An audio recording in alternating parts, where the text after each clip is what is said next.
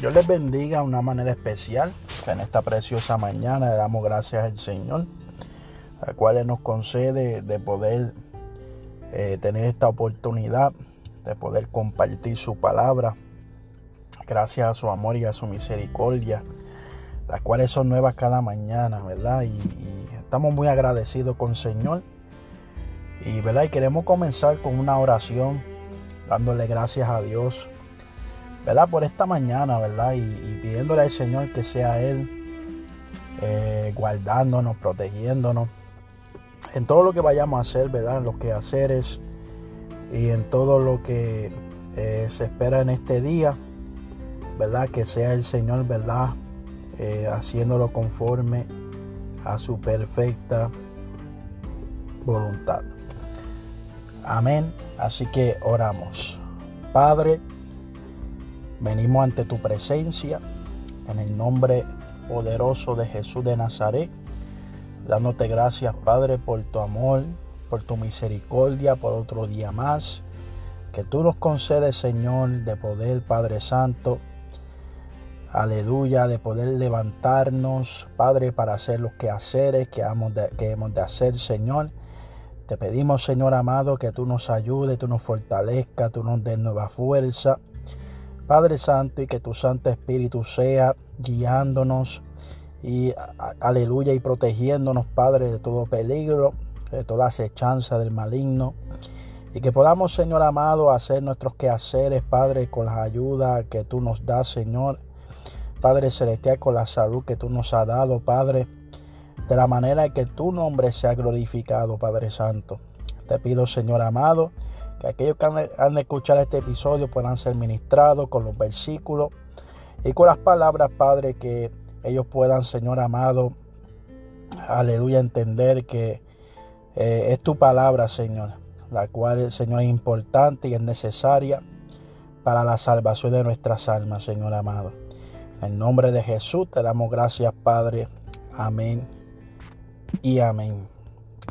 Así que, ¿verdad? Hoy estaremos, ¿verdad? Eh, leyendo el Salmo 19, ¿verdad? Un salmo que es sumamente, ¿verdad? Importante y, y, ¿verdad? Y es un salmo muy conocido, ¿verdad? Eh, habla de la grandeza de Dios, ¿verdad? En la creación, ¿verdad? Y cómo la creación, ¿verdad? Habla al hombre, eh, ¿verdad? Cómo los cielos cuentan la gloria de Dios, ¿verdad? Como dice el versículo 1, y el firmamento anuncia la obra de sus manos. O sea que eh, eh, estos versículos que vamos a leer se le cae la careta al ateo, a las personas que no creen en Dios, porque claramente vemos que la creación ha sido creado por un ser eh, infinito que sabemos que es Dios un Dios infinito que ha creado todas las cosas, ¿verdad? Y es imposible que todo lo que vemos, la naturaleza, el cielo, las estrellas, eh, el océano, ver como todas estas cosas, los animales, aún nosotros los seres humanos, que es imposible, ¿verdad? Que, que eh, por una explosión, como dicen muchos de ellos, este, fue creado todo esto. O sea que eso es imposible, ¿verdad? Y la evolución también es otra que muchos de ellos, ¿verdad? Este, dicen que, hemos ido evolucionando y, por eso es que, ¿verdad? El mundo es, es, lo que estamos viendo hoy en día, pero sabemos que por la palabra del Señor todo eso es mentira. Amén. Así que vamos a leer el Salmo 19 ¿verdad? Que dice, con la bendición del Padre, Hijo y Espíritu Santo. Amén. Los cielos cuentan la gloria de Dios y el firmamento anuncia la obra de sus manos. Un día emite palabra a otro día y una noche a otra noche declara sabiduría. No hay lenguaje ni palabras, ni es oída su voz. Por toda la tierra salió su voz y hasta el extremo del mundo sus palabras. En ellos puso tabernáculo para el sol, y éste como esposo que sale de su tálamo, se alegra cual gigante para correr el camino. De un extremo de los cielos es su salida, y su curso hasta el término de ellos. Y nada hay que se esconda de su calor. La ley de Jehová es perfecta, que convierte el alma. El testimonio de Jehová es fiel, que hace sabio al sencillo. Los mandamientos de Jehová son rectos, que alegran el corazón.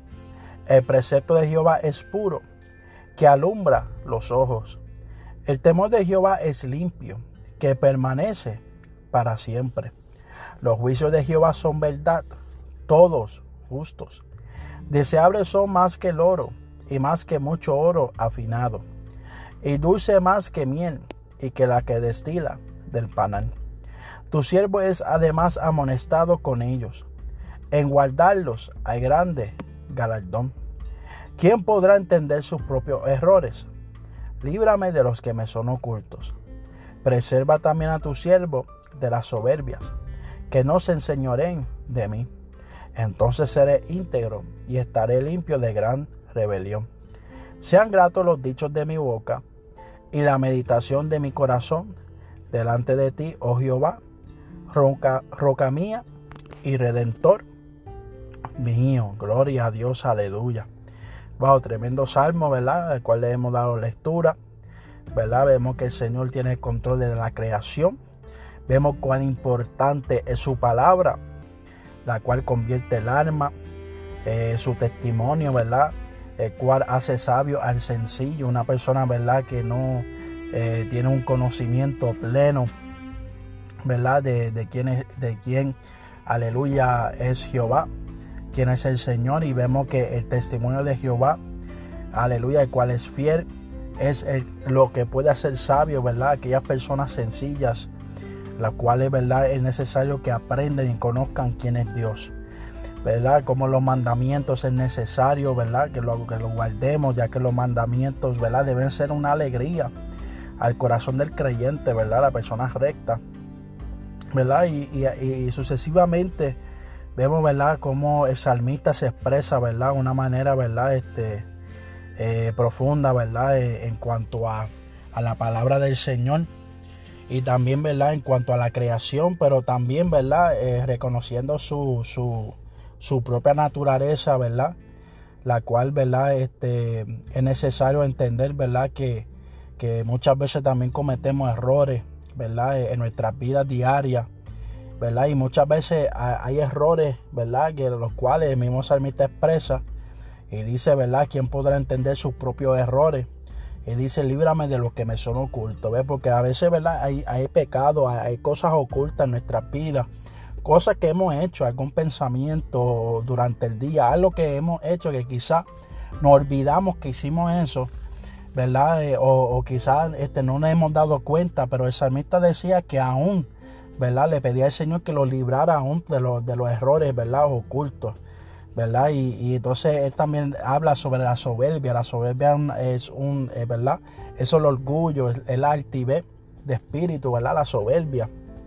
Tenemos que entender que la soberbia es algo que, está en el hombre, ¿verdad? De, eh, eh, que, de que nace, ¿verdad? es algo que, que está en el hombre, en su naturaleza humana y él, ¿verdad? Por eso le pide al Señor, ¿verdad? Que, que, que, que lo preserve, o sea, que lo guarde, ¿verdad? De la soberbia y le pide que no se enseñoren de él, o sea, que la soberbia siempre va a estar, pero tenemos que pedir al Señor que no se enseñore de nosotros. ¿Verdad? Que no tengamos un concepto más alto de sí de que debemos de tener, sino que pensemos, ¿verdad? Con cordura, ¿verdad?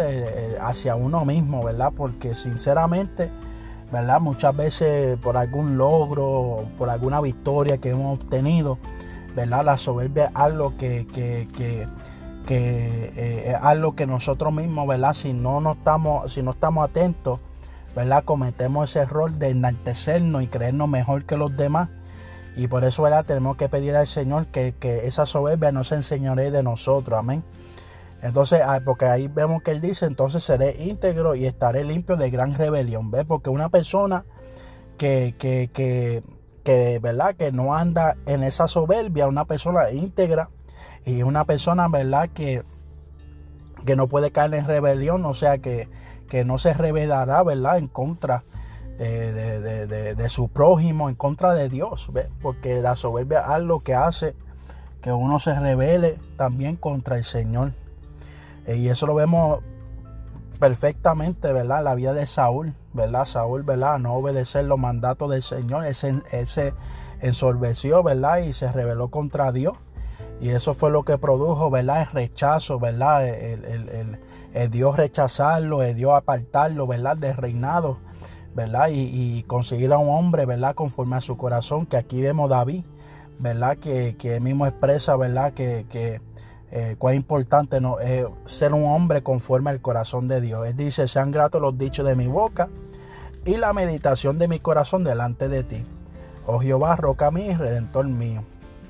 O sea que el salmista reconoce, ¿verdad? Que es necesario, ¿verdad? Que, que las palabras de nuestros labios, lo que vayamos a decir, lo que vayamos a expresar, que deben ser agradables delante del Señor, para que así, ¿verdad? el Señor pueda, ¿verdad? Este, eh, por medio de Él, ser una persona que pueda, ¿verdad? Este, hablar de la palabra, ¿verdad? Y testificar del Señor, ¿verdad? Y, y, la persona a escucharlo, ¿verdad? Escuchar su forma de expresarlo, expresarse, ¿verdad? Eso pueda también ayudar a que ellos puedan, ¿verdad? Este, conocer al Señor, ¿verdad? Este, porque también nuestras palabras dicen mucho y, y Él le pide al Señor y también la meditación, ¿verdad? De nuestros corazones lo que pensamos debe ser, ¿verdad? Pensamientos que agraden al Señor. Entonces Él conoce a Jehová como roca mía y redentor mío. Roca mía, ¿verdad? Porque Él es, nuestro protector. Él es que nos guarda, Él es que nos sostiene. Y redentor mío, dice el salmista, porque el Señor nos ha, aleluya, eh, nos ha comprado a precio de sangre, ¿verdad? Aunque en ese momento, ¿verdad? El salmista no, aleluya, eh, eh, lo entiende de la manera en que nosotros podemos entenderlo hoy. Pero cuando él menciona Redentor mío, él sabe que el Señor, ¿verdad? Este, eh, lo, ha, lo ha conquistado, amén, lo ha, lo ha este, atrapado, ¿verdad? Y lo ha abrazado y lo ha cuidado y lo ha protegido, ¿verdad? Eh, eh, en tanto tiempo, ¿verdad? Y también, ¿verdad? esto habla de nosotros la iglesia, que en cual tenemos que reconocer al Señor, ¿verdad? Como nuestra roca y como redentor porque nos compró a precio de sangre, ¿verdad? Y si eh, nosotros estamos en la roca incomovible, sabemos, ¿verdad? Que aunque vengan las tormentas, vengan las pruebas, venga lo que venga, permaneceremos firmes, amén. Así que, ¿verdad? Vaya con cada uno de, de verdad, de, quien me, de quienes me escuchan, perdón, ¿verdad? En este podcast, ¿verdad? Que este episodio sea un episodio de mucha bendición en esta mañana y que podamos entender, ¿verdad? Que el Señor Amén. Tiene el control de la naturaleza, como tiene el control, ¿verdad?